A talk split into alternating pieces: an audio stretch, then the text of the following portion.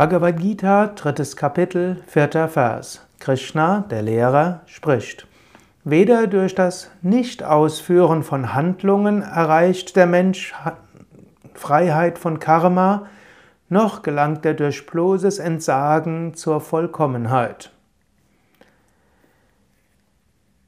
Handlungen können binden und mit jeder Handlung können wir neues Karma schaffen.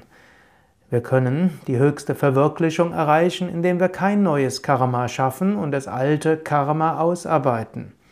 Dann ist ja die Frage, und wie kommen wir jetzt dazu, kein neues Karma zu schaffen? Krishna sagt hier, nicht allein durch das Nicht-Ausführen von Handlungen kommen wir jenseits des Karmas.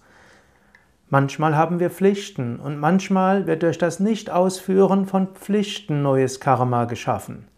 Es nutzt nichts, vor den Verantwortungen wegzulaufen oder schwierige Dinge immer wieder zu verschieben. Gut, manchmal bist du vielleicht nicht bereit, etwas Schwieriges jetzt anzugehen, dann verschiebst du es.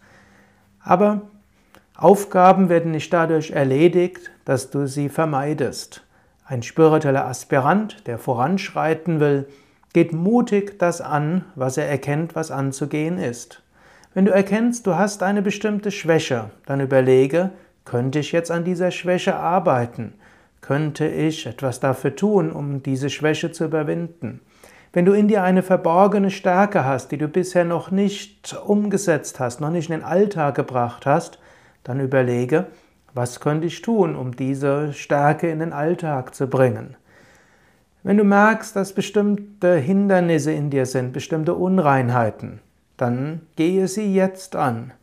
Durch das Vermeiden allein wird nicht das betreffende Problem aus der Welt geschaffen. Im Gegenteil, gehe Dinge mutig an. Indem du mutig Dinge angehst, kannst du an dir wirklich arbeiten und voranschreiten. Du kannst jetzt gleich überlegen, was könntest du angehen? Was hast du vielleicht schon öfter mal verschoben? Und wie könntest du es jetzt gut angehen?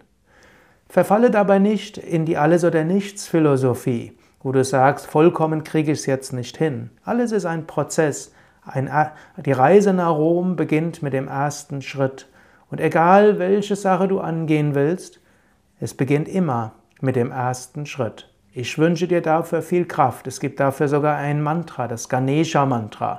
Om Gam Ganapataye Namaha.